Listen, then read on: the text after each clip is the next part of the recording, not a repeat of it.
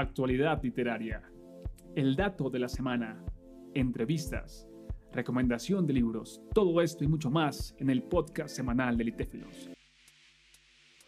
Hola, hola, personas que están al otro lado de algún dispositivo digital esperando escuchar podcast de calidad. En esta ocasión, como en las ocasiones anteriores, no estoy solo porque nos acompaña un escritor que hace parte de uno de nuestros libros, la antología poética La ausencia. Y bueno, estoy hablando de Miguel. Miguel, ¿cómo estás? Eh, muy bien, gracias. Gracias. Bueno, Miguel, qué, gusto que estés por acá. Para aquellos que no sepan, cuéntanos un poco desde qué lugar del mundo te encuentras en este momento. Em, yo estoy en Viña del Mar, ciudad en la cual nací y donde he estado el mayor, la mayor parte de mi vida. Buenísimo, desde Chile. Qué bueno, qué bueno, Miguel. Y un poco acerca de ti, Miguel. ¿Qué haces? ¿Qué estudias o trabajas? Por favor. Bueno, em, en primer lugar, yo soy profesor de arte, profesor de artes plásticas. Eh, sin embargo, dejé la enseñanza eh, por ahí por el año 2011 y me dediqué a cuidar enfermos con problemas psiquiátricos, que es lo que hago ahora, en este tiempo, ¿ya? Hace alrededor de mm, nueve años que estoy con, con el cuidado de enfermos. Comprendo, comprendo. Y, y, esta transición de habitar el lugar del arte y luego enfocarte como en esta vocación de cuidar a otras personas, ¿qué te llevó a eso? ¿Qué te motivó a tomar esa decisión? En primer lugar, el arte siempre ha estado conmigo desde muy temprana edad. Yo creo que desde los 12 años. Eh, la educación me gustó bastante. Eh, sobre todo en el lugar en el cual eh, trabajé. Mando un saludo a Marchihue, si es que hay alguien de, aquella, de aquel pueblo escuchando. Eh, pero faltaban, faltaban cosas, ¿ya? Necesitaba experimentar otro, otro tipo de vida, porque yo estaba trabajando lejos de casa. Entonces hice cursos para mm, cuidado de enfermos y desde allí eh, nació esa, mm, esa segunda, que, es como también eh, es una forma de enseñar, de ayudar, igual que en la pedagogía. Así la veo yo por lo menos. Comprendo, claro, claro, un viaje, un proceso en el que te has encontrado con este deseo de conectar de maneras diferentes con las personas, primero a través del arte, ahora ayudando, apoyando. Y puntualmente en la escritura, ese proceso de la escritura, ¿cómo se dio? Es decir, desde muy niño ya sentías como esa conexión. ¿Quién influyó para que tú te inclinaras a escribir? Eh, sí, comenzó desde muy niño. Yo creo que lo más que influyó en, eh, en la escritura fue el silencio, ¿ya? el silencio. Yo era un chico muy reservado, muy silencioso, eh, desde muy temprana edad, diría yo, desde los seis años.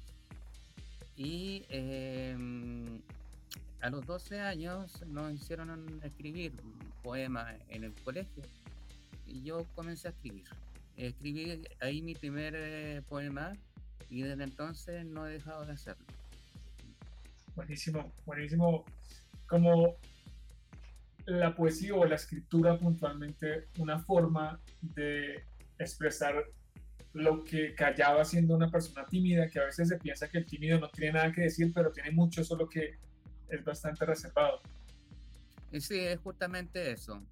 Eh, yo me dedicaba mucho, al contrario de mis compañeros de curso, a observar, a pensar, a meditar, eh, acerca de todo lo que estaba alrededor mío, del paisaje, los animales, etc. Em, bueno, el resto de los compañeros entendió. No puedo quejarme de decir que me, hicieran bullying, no. Simplemente entendían y me, me aceptaban como yo era, porque siempre fui distinto. Comprendo, buenísimo, buenísimo.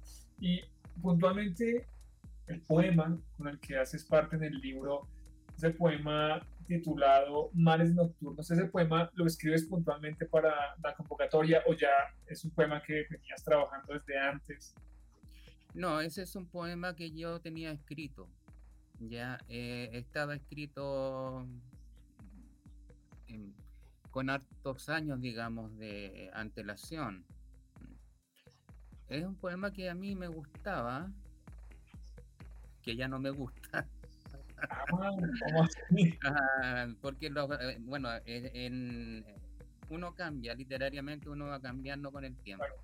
Entonces las ideas de ese tiempo ya yo no las tengo, son otras, ya son distintas. Las creencias igual, son otras.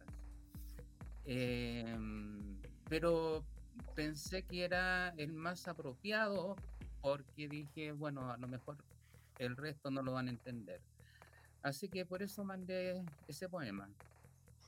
Buenísimo, buenísimo. Y el hecho de aceptar el cambio como eso que es constante, no solamente en la persona, sino también en la escritoría, de aceptar como, mira, pues si este poema en un momento representó X valores, creencias, pero ahora, por supuesto, hay un cambio. Eso me parece muy bueno.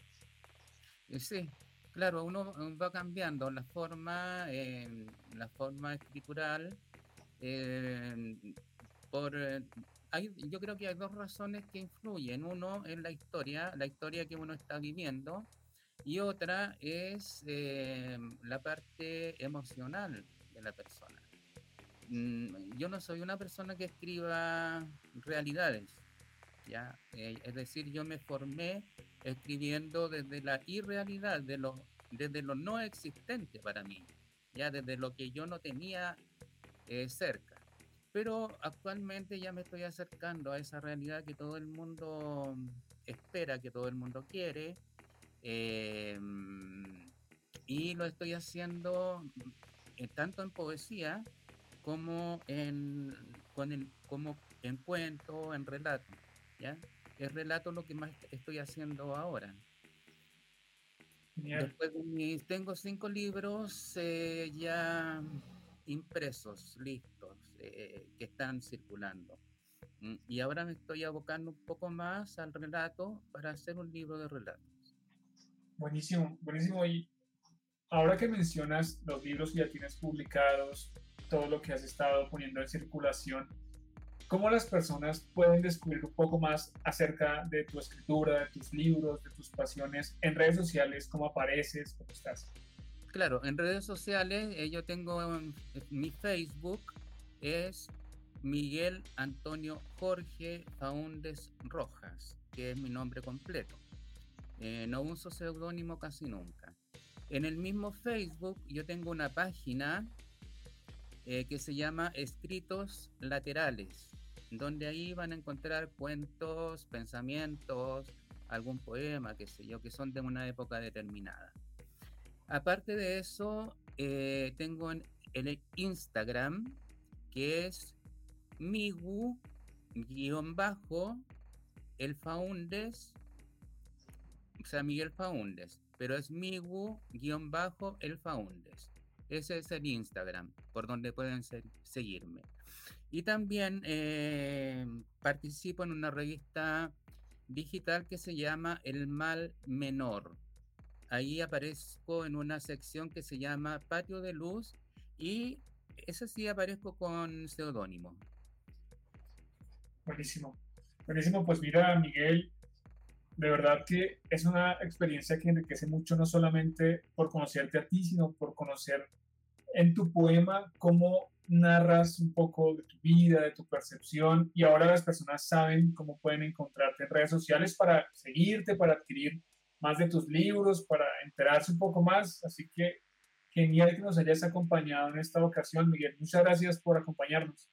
Gracias a ustedes. O sea, esta eh, es una gran, una gran ocasión, una gran oportunidad. Em, creo que son eh, eh, como, como grupo bastante abiertos em, y saben más de, de literatura que acá en Chile. Bueno, de verdad que es con mucho gusto, Miguel, y estamos ahí en contacto para seguirnos encontrando. Cuídate mucho. Ya pues, que estén bien. Hasta luego. Chao, chao. Hasta luego.